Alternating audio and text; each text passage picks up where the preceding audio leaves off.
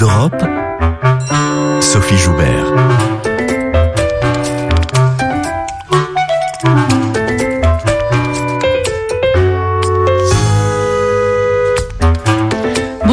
Tous et bienvenue dans Portrait d'Europe. Il a voyagé dans l'autre Europe, celle des Balkans, de la mer Noire et de la Baltique. Il a photographié les jeunes détenus dans les prisons de France, ex-Union soviétique et ex-Yougoslavie. Claudis Luban est né à Paris en 1963 et a vécu sa petite enfance dans un village de Slovénie, le pays d'origine de sa famille. Après des études en France, une maîtrise de littérature anglo-américaine, il commence à pratiquer la photographie, enseigne l'anglais et s'installe dans la campagne slovène. La guerre l'obligera à partir de nouveau. Photographe littéraire, parti sur les traces de Victor Hugo à Guernesey, compagnon de route de François Maspero pour son livre Balkan Transit. Il questionne la frontière, les murs et les espaces clos. Depuis une vingtaine d'années, Claudis Luban arpente l'Europe à s'en user les convictions selon ses propres mots. Comment construire son identité quand on vient d'un pays qui n'existe plus? Comment penser le futur et s'extirper d'une Europe séparée, d'un monde morcelé par l'histoire? Portrait d'Europe, Claudis La réalisation est signée Cécile Bonici.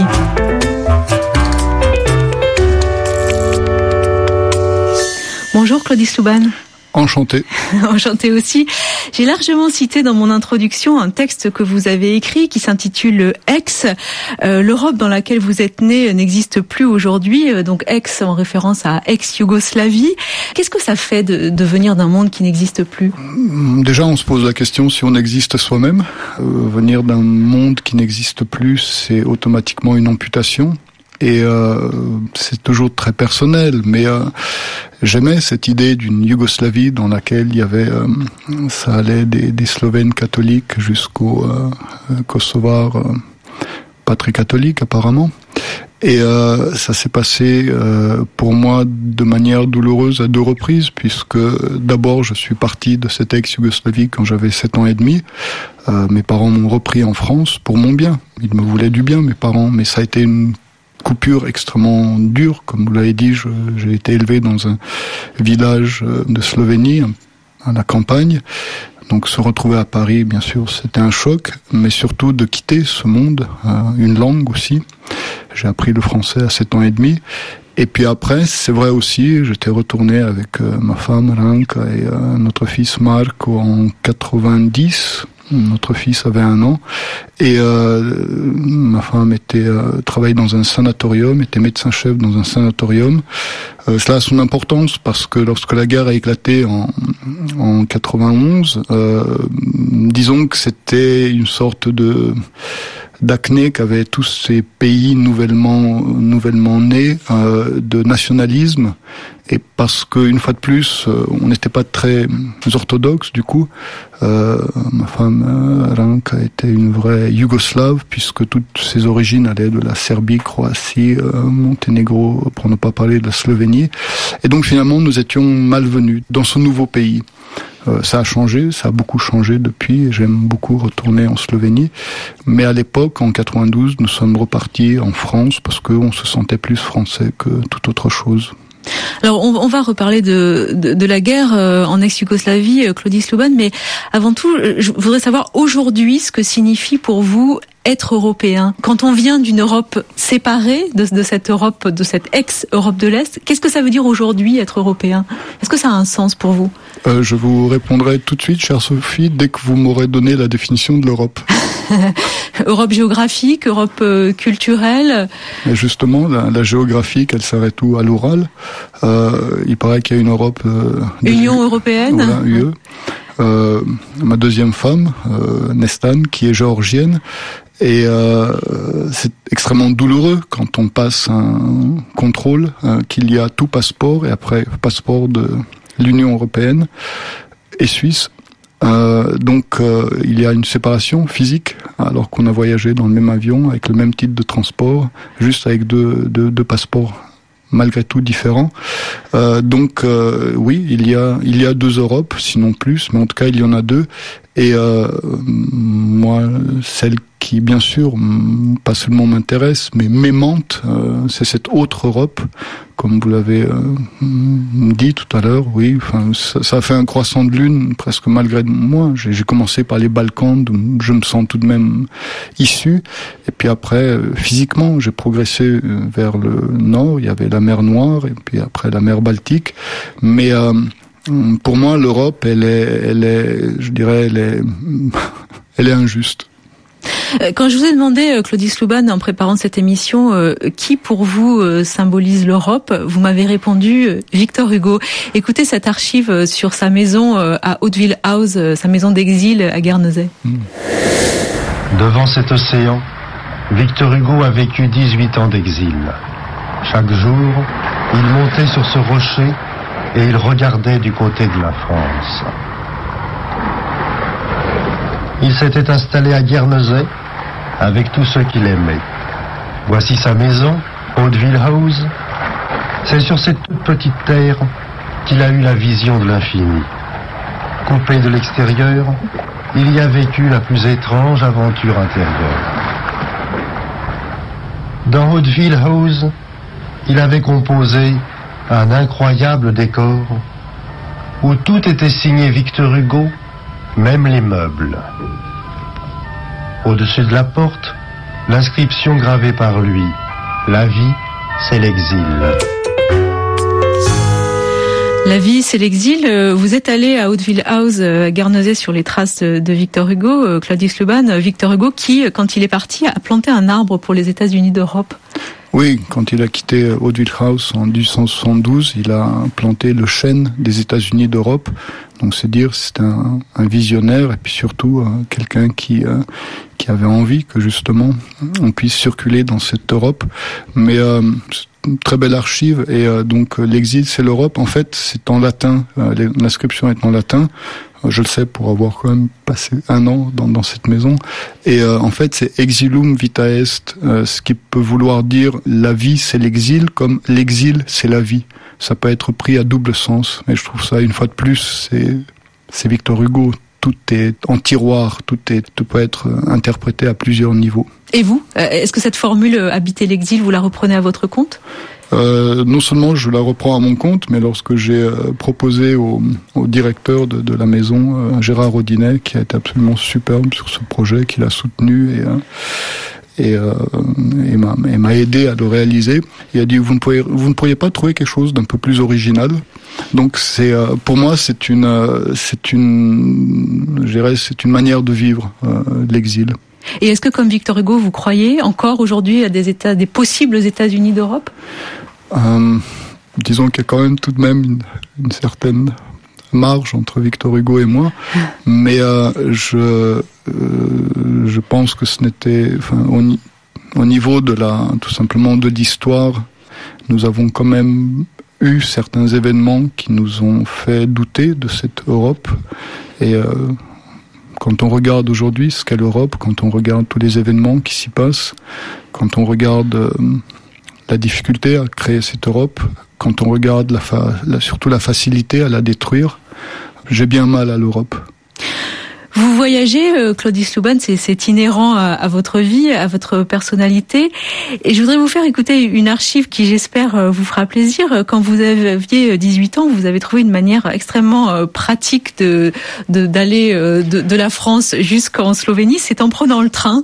Et un train mythique, le Simplon Express. Écoutez. À 7h30 tout à l'heure, le train qui arrive de Paris, de Venise, de Zagreb, le Simplon Orient Express, va faire son entrée en gare de Belgrade.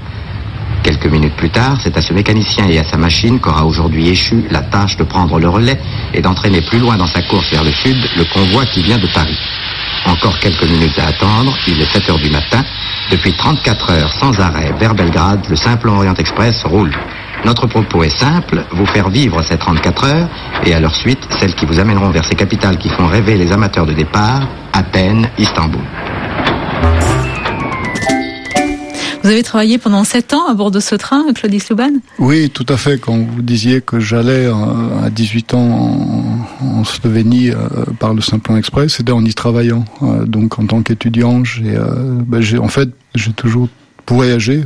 Je l'ai quand même pris à 18 mois, euh, ce Simplon Express, pour aller pour la première fois en Yougoslavie.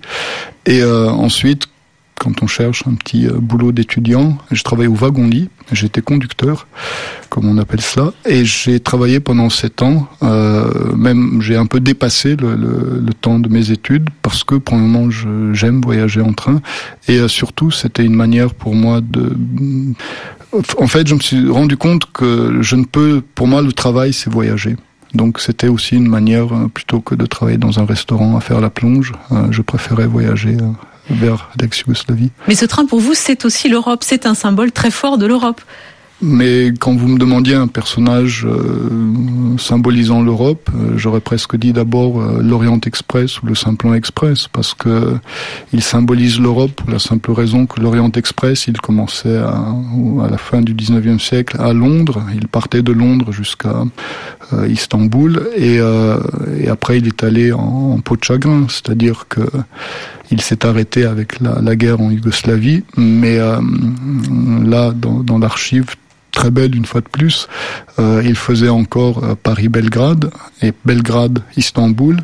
Ensuite, il a fait seulement Paris-Belgrade et puis à la fin, il faisait euh, Paris-Lausanne. Et, et, voilà, pour moi, c'est symbolique de l'Europe. ça va plutôt en se rétrécissant qu'en s'agrandissant. Alors on se demandait tout à l'heure, euh, Claudius Luban, euh, où s'arrêtait l'Europe, euh, quelles étaient ses, frontières géographiques. Justement, pour passer au-delà de, ces frontières, vous avez choisi de nous faire écouter des polyphonies géorgiennes parce que votre Europe va jusque là-bas. le chanteur s'appelle Hamlet Gonashvili.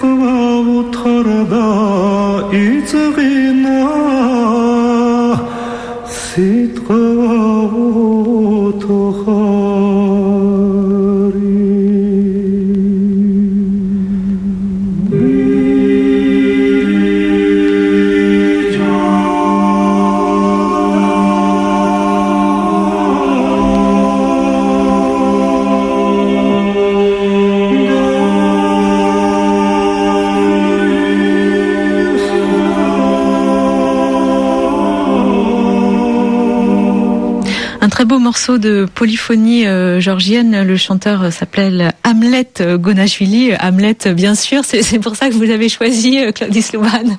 Voilà, donc ça. Vous voyez, finalement, dans ma vie, plus j'ai l'impression que ça part dans tous les sens, plus ça se rejoint, que ce soit mes voyages, mes ce que je fais, la manière de photographier, de faire des ateliers en prison, et même donc bien sûr Hamlet. Et par exemple là, juste, je reviens de Corse où j'ai fait un, atelier à Photographica, c'est un excellent lieu pour apprendre la photo. Et euh, j'étais avec ma femme Nestan, géorgienne, et euh, c'était incroyable les, les liens qu'ils ont trouvés entre les polyphonies corses, les polyphonies géorgiennes, et il y a tout un réseau entre ces deux alors, est-ce qu'on peut dire pays En tout cas, ces deux régions. Et vous voyez, c'est l'Europe qui m'intéresse, celle qui va aussi au-delà des frontières. Alors on parlait tout à l'heure euh, de la guerre en, ex-Yougoslavie, euh, Claudie Sluban, une guerre qui a eu beaucoup d'impact sur votre vie et aussi sur votre travail. Euh, je voudrais vous faire écouter le témoignage de Nedim, qui était à l'époque directeur de la télévision bosniaque. C'était à Sarajevo en 1993 dans hmm. l'émission Là-bas si j'y suis de Daniel Mermet. Chez nous, quand il y a une personne qui dit quelle est votre nationalité, euh, c'est une question qui euh, entre dans un domaine intime. Aucune fois dans la vie publique, je n'ai pas dit euh, nous, Serbes, Croates et musulmans. Je dis toujours nous, les habitants de Sarajevo, les habitants de Bosnie-Herzégovine. Mais en vrai, euh, mes parents sont musulmans. Mais moi-même, je n'ai pas la religion. Je suis agnostique. Et je voudrais la vie libre, démocratique. Tu représentes Sarajevo à toi tout seul Politiquement aussi, en fait, il le représente. C'est la réaction des citoyens. Sarajevo s'est défendu un peu dans la guerre jusqu'à maintenant comme, presque comme une cité grecque. Les citoyens qui défendent sa manière de vivre. Peu importe maintenant est-ce qu'ils sont des musulmans ou, ou des, des, Croates ou des Serbes, etc., ils défendaient leur manière de vivre. En ah fait, ben la seule modernité de la Yougoslavie, de ce peuple-là, de cette partie des Balkans, la seule modernité, en fait, était ce, cet immense mélange. En voyageant en Yougoslavie, enfin, tu pouvais pas traverser la Yougoslavie en, un jour. Vraiment, on rencontrait la planète. De la Slovénie à Macédoine, tu pouvais rencontrer des mondes complètement différents.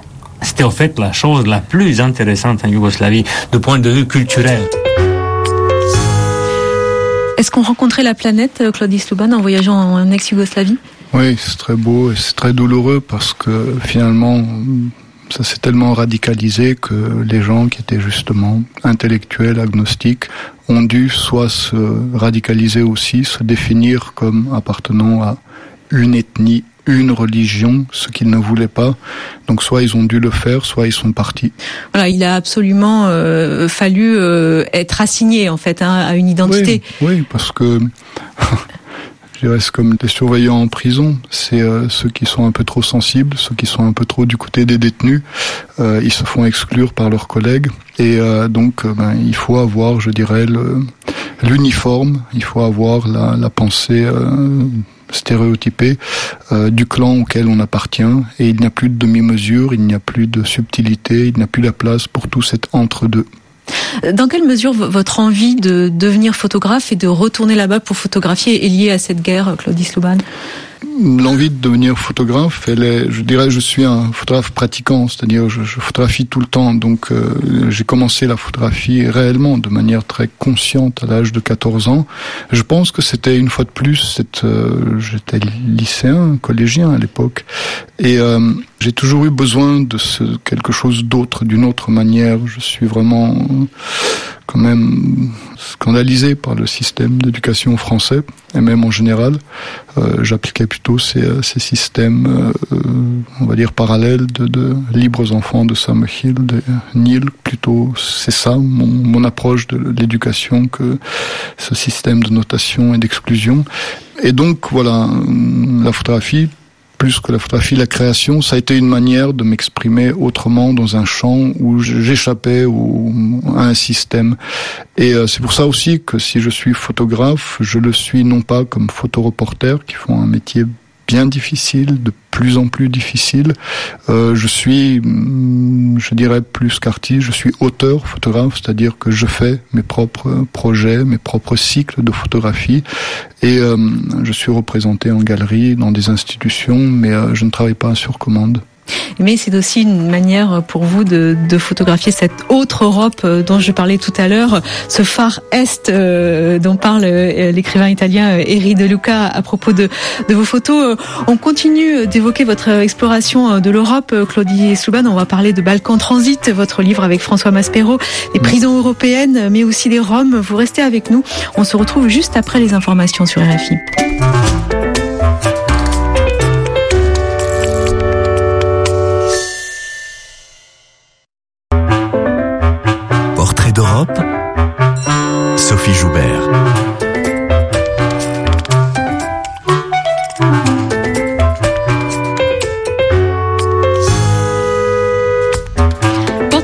Avec le photographe français d'origine slovène Claudie Sluban, auteur de nombreux cycles consacrés à l'Europe de l'Est, les Balkans, la mer Noire, la Baltique ou encore le Transsibérien.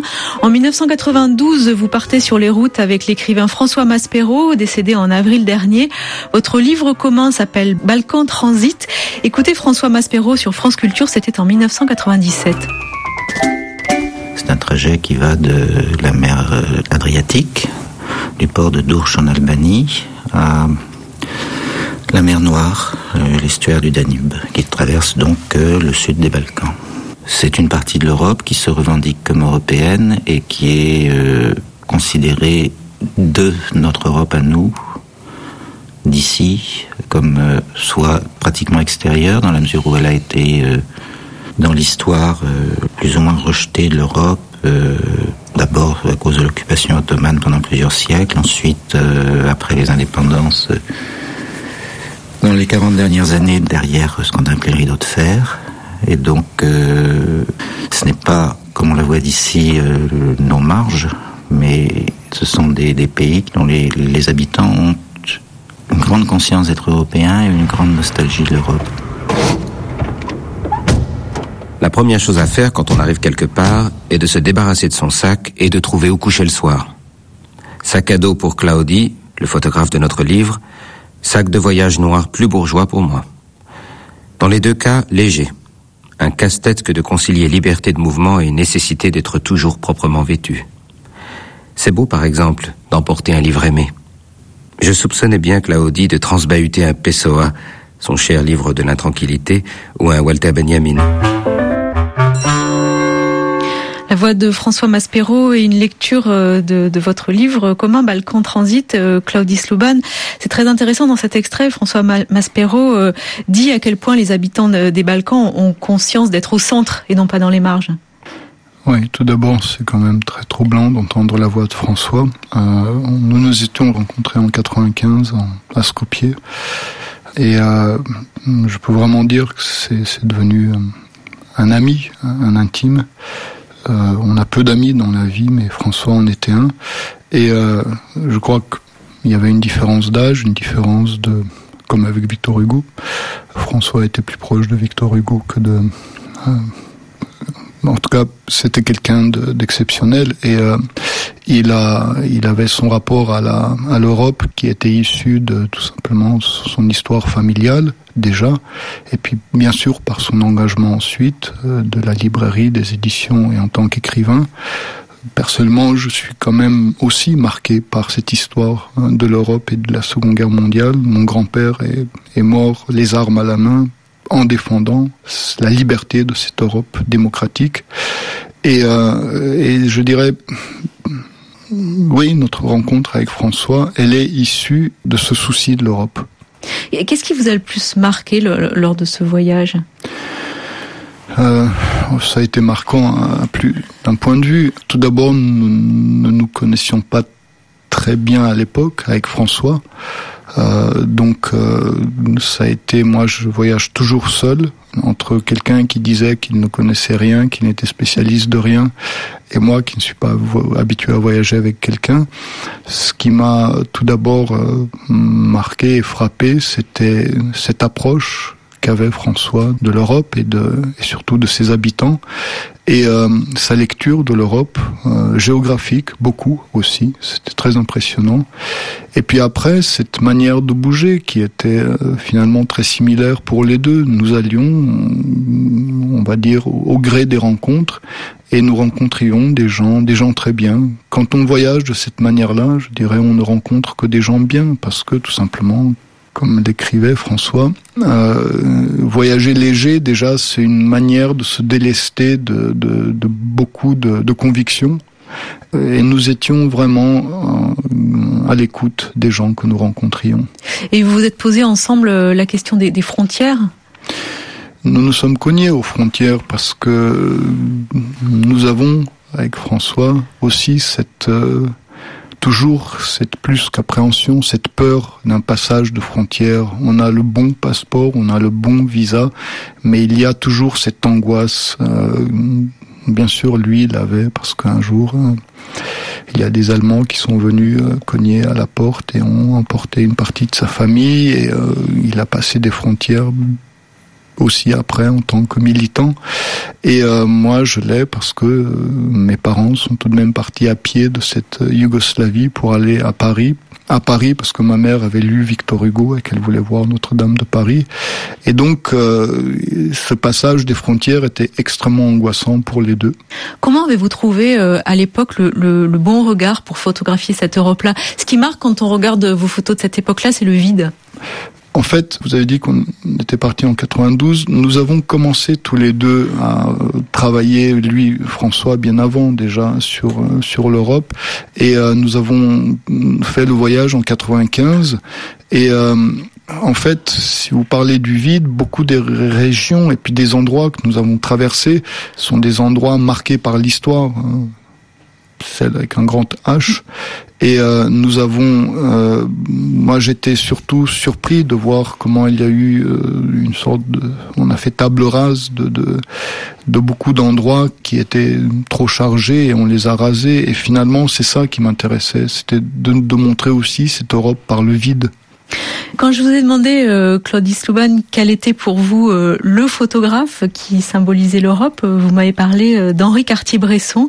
Écoutez, c'était en 1969 sur France Culture. C'est un confesseur, l'appareil, c'est un, une couche de psychanalyse, c'est tout ce qu'on veut. Ça dépend comment on s'en sert, mais c'est assez fort. Ça peut être fort. Il y a une relation absolument intuitive avec l'appareil. Il faut l'oublier.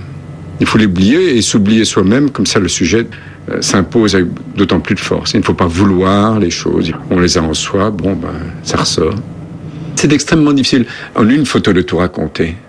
Il n'y a pas pile et, et, et, face sur la même photographie, c'est extrêmement rare. C'est ce qu'on recherche. C'est tout de même que la photo rebondit, ça aille plus loin que l'anecdote. Il faut traiter le sujet, c'est très important, mais pas l'anecdote. L'anecdote, c'est le, c'est le mot d'esprit, c'est le petit truc. Il faut que ça aille plus loin. C'est une façon de vivre, une façon de combattre, une façon de. C'est pas porter des jugements, dire c'est bien, c'est mal, mais enfin. C'est une chose purement intuitive, la photographie, c'est un plaisir physique. Vous avez connu Henri Cartier-Bresson, euh, Claude Islouban. Euh, il, il, vous a dit dans une dédicace Merci de m'avoir entraîné de l'autre côté de la barricade. Oui, une fois de plus, très touchant d'entendre la voix d'Henri parce que pendant sept ans où je faisais des photos et où j'animais un atelier au centre des jeunes détenus de Fleury-Mérogis, j'ai fait une demande très simple euh, à un maître de la photographie, Henri Cartier-Bresson, et il a répondu tout de suite par la positive parce que je désirais amener justement des gens bien, des gens, des gens généreux hein, ce que Henri était, à des jeunes gens qui ne savaient absolument pas qui était Henri Cartier-Bresson. Et il est venu en tant qu'homme euh, et non pas en tant que grand maître euh, mondialement reconnu. Et c'est là où c'était une fois de plus très beau, c'est qu'il a partagé avec ces jeunes gens, ils lui ont énormément donné aussi. Et euh, oui, il a dit de, l'autre côté de la barricade parce que euh, il le dit à un moment, l'appareil photo c'est aussi pour combattre. Donc euh, il a été en prison durant la Seconde Guerre mondiale. Il racontait aux jeunes comment s'évader de prison, hein, ce qui n'était pas tout à fait euh, pédagogique, mais euh, il a surtout montré par la parole à ces jeunes gens qu'on pouvait aussi se servir de l'appareil photo autrement que juste pour, euh, comme il dit, faire des anecdotes. Donc, avec Henri, aller au centre des jeunes détenus, c'était une manière d'aller de l'autre côté de la barricade, c'est-à-dire la barricade du mur de la prison, mais aussi des frontières qu'il savait contre lesquelles je butais. Henri Cartier-Bresson, photographe européen, photographe des Européens, puisque il a consacré un livre en 1955 aux Européens, intitulé tout simplement Les Européens, avec une couverture de, de Miro. Et puis en 97, il a fait une exposition à la Maison européenne de la photographie qui s'intitulait Des Européens. Quel regard portez-vous sur son Europe et en quoi elle est peut-être différente de la vôtre? Oui, quand vous m'avez demandé de voilà un photographe européen de de, de, vous donner un nom, j'ai eu beaucoup de mal. Euh, les photographes euh, états-uniens pour ne pas dire américains, ne photographient que les États-Unis. Les Européens sont très divers. Il y a des écoles diverses, il y a des poches euh, très riches, euh, diverses, euh, géographiques en Europe, mais on ne peut pas parler d'une photographie européenne. Et finalement, m'est venu à l'esprit ce livre que je connais, de, et j'avais vu l'exposition d'Henri, qui s'appelle Des Européens, et euh, il m'a d'ailleurs fait une dédicace de ce livre et à la main il a mis des Européens, c'était le titre, et à la main il a mis et des Européennes. et euh, en fait, c'était, oui, voilà, c'était une manière de, de, de, rendre hommage pour lui, hein, aussi à une Europe pour laquelle il a combattu. Mais il a été dans tous ces pays aussi ex. C'est quand même le premier photographe à aller en ex-Union soviétique. Et euh, je dirais personnellement, je suis tout de même plusieurs générations après Cartier-Bresson. Euh, je, je, dirais, je, je, photographie beaucoup plus à partir de moi-même. Je donne beaucoup plus à, sinon à voir, au moins à sentir de moi-même, et je me, je m'expose beaucoup plus dans mes photos. Donc, en ce sens-là, euh, j'ai une photographie beaucoup plus subjective et beaucoup plus peut-être personnelle dans le sens où euh, elle est faite à la première personne du singulier. Euh, dans, votre panthéon euh, européen personnel, euh, Claudie Louban, il y a donc Henri Cartier-Bresson, Victor Hugo, on l'a entendu tout à l'heure, il y a aussi beaucoup d'écrivains, par exemple Edmond Jabès, égyptien d'origine, ou encore l'allemand Sebald, qui était exilé en Grande-Bretagne à la fin de sa vie. Je voudrais vous faire écouter sa voix. il présentait en 2001 son livre Austerlitz. The book from which I shall read you a passage is called Austerlitz, which isn't the site of the famous battle, but the name of the main character in it, a man called Jacques Austerlitz. Le livre dont je vais vous lire un passage est intitulé Austerlitz. Ce titre ne renvoie pas à la fameuse bataille, mais au nom du personnage principal, un homme appelé Jacques Austerlitz, qui quand il était un petit garçon d'environ 4 ans, a dû quitter sa ville natale de Prague lors de l'opération appelée Kinner Transport, organisée par les Britanniques pour soustraire des enfants à la menace de mes compatriotes. He arrived in England uh, at a train station called Liverpool Street. Il est arrivé en Angleterre à la gare de Liverpool Street, qui était connue, avant sa reconstruction il y a quelques années, pour son extrême morosité. Pour de nombreuses personnes qui l'ont traversé, c'était comme la porte de l'enfer. Il a été choisi dans cette gare par sa famille d'accueil, un couple de Gallois sans enfants, un prêtre calviniste et sa femme, qui l'ont élevé au fin fond du pays de Galles. Et cette éducation l'a privé de son identité. On ne lui a jamais dit qui il était et d'où il venait.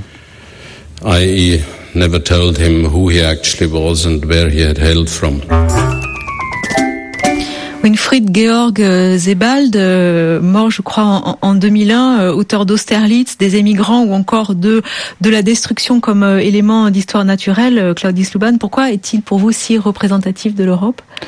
En fait, une fois de plus, quand vous, m'avez demandé des, photographes européens, j'ai regardé dans ma bibliothèque. Déjà, j'ai assez peu de livres de photos, mais j'ai plutôt vu des Zebald, j'ai vu des, euh, des Italo Svevo, euh, qui sont qui sont des gens, euh, voilà, qui sont des exilés en, en physiquement et en eux-mêmes.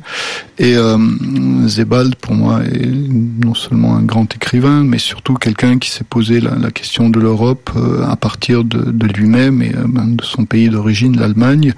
Et euh, c'est peut-être pour ça aussi qu'il s'est exilé. Et euh, certains de ses livres étaient prêtés à polémique. Donc, euh, ce sont des gens qui me sont proches, euh, pour ne pas parler de de Ceylan ou de, de gens qui ont, une fois de plus, souffert de l'Europe aussi. Et Zebal s'est aussi posé la question de, de l'Europe, de la destruction en Europe à travers les images. Exactement. Et euh, dans tous les livres de Zebald, il y a des, des petites photos c'est très touchant la manière dont elles sont reproduites. Ce ne sont vraiment pas des livres de photos, mais ce sont des photos qu'il va utiliser soit sous forme d'archives, euh, puisées dans des archives, soit des photos qu'il fait lui-même, on imagine, avec un petit appareil photo comme ça qu'il doit avoir euh, sur lui. Et euh, quand j'étais en Corse, là, je, je lisais son, son passage. Il a écrit aussi sur la Corse. Donc voilà, c'est quelqu'un qui m'est proche. On va parler, euh, Claudie Louban, de votre travail euh, sur les prisons, euh, ce qui est une autre manière, encore une autre manière de, de voir l'Europe euh, et d'en parler. Mais avant, on va écouter un autre disque que vous nous avez apporté. Euh, C'est de la musique euh, tzigane. Alyosha Dimitrievich, euh, c'est un rhum russe.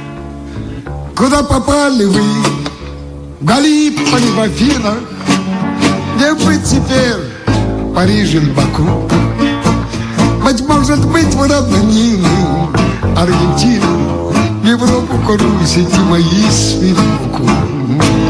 Видали вас, рейс, публики кабацкой Видали где-то с брынзой, с бузой быть может быть, на лестнице Галатской Семитами, селедки и халвой Мы открывали где-то рестораны Придумали какой-то аппарат Носили с голода газетные рекламы Константинополь и жен своих давали на прокат мой брат в Иркутске, сторожем в больнице, Отец Гренландии в артелях рыбаков.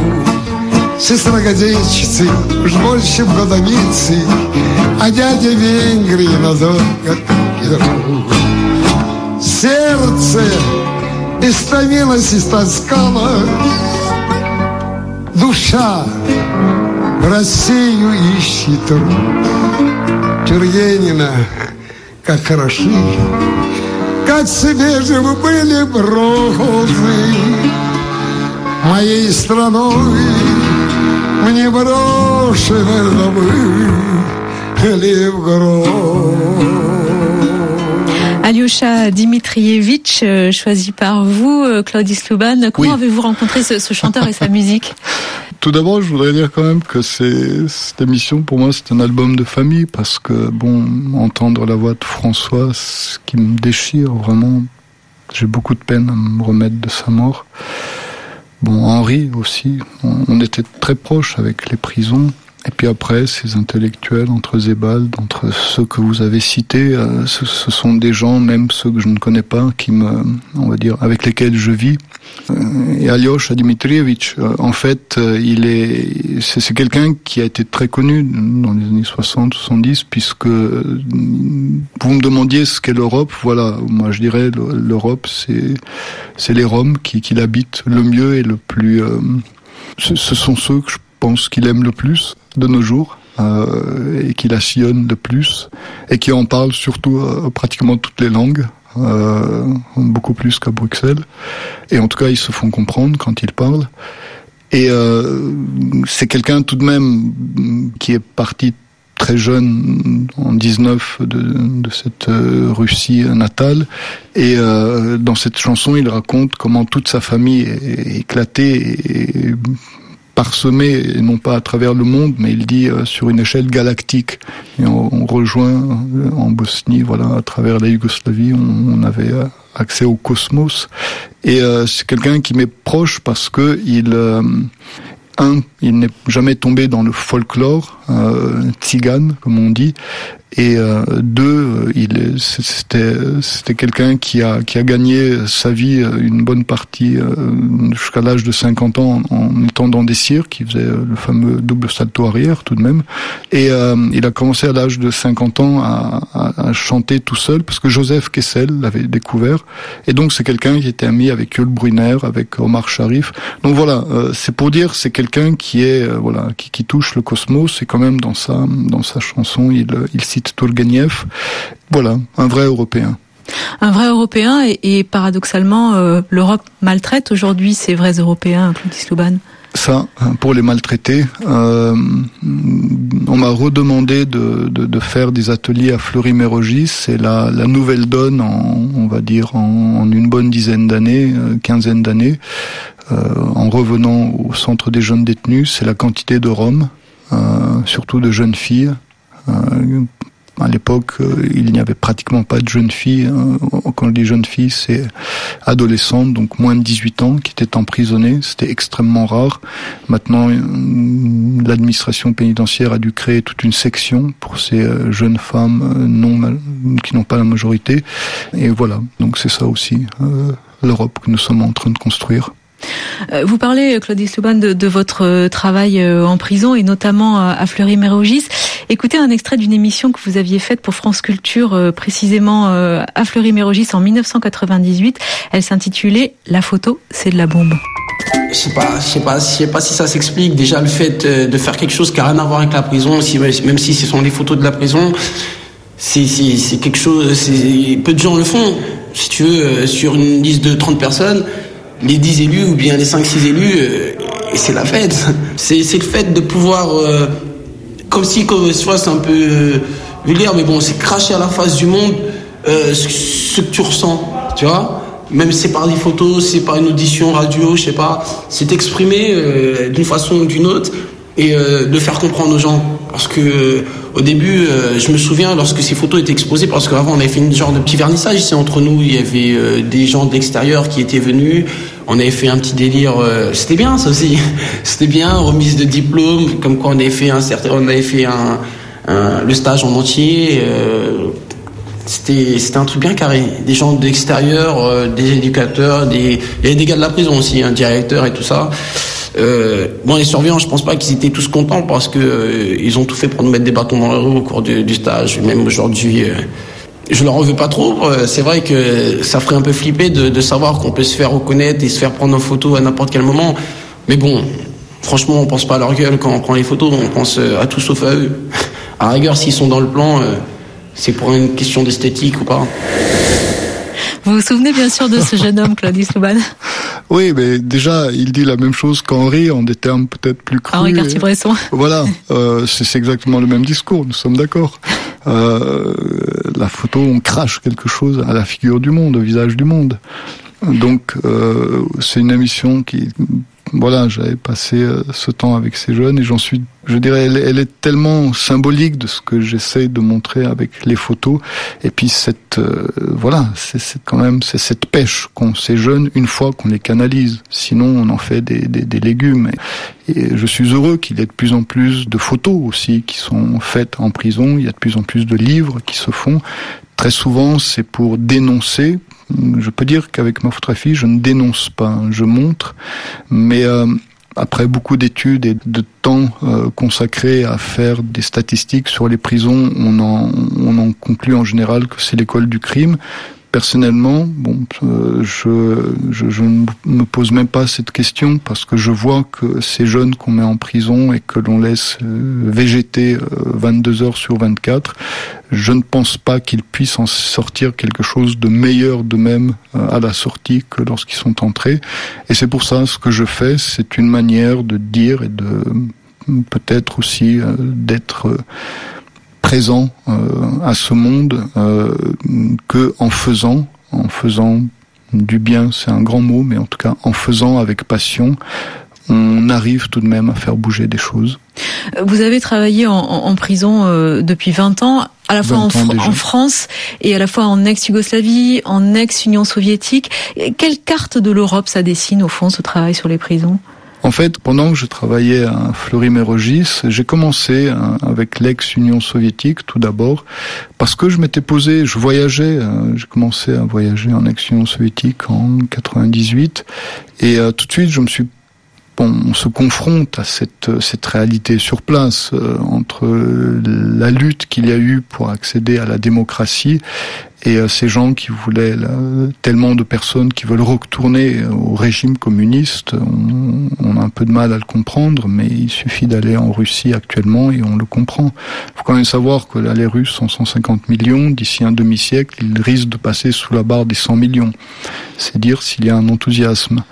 Et euh, finalement, de travailler dans des prisons, c'était aussi une manière de, de toucher à ce temps immobile Et euh, c'est pour ça que je suis euh, allé à travers toute l'ex-Union soviétique, euh, en passant par la Géorgie, je dirais bien sûr, euh, et la Lettonie, et la Moldavie, et l'Ukraine, et euh, beaucoup de prisons. En, ça s'appelle des camps disciplinaires hum, dans ces pays ex.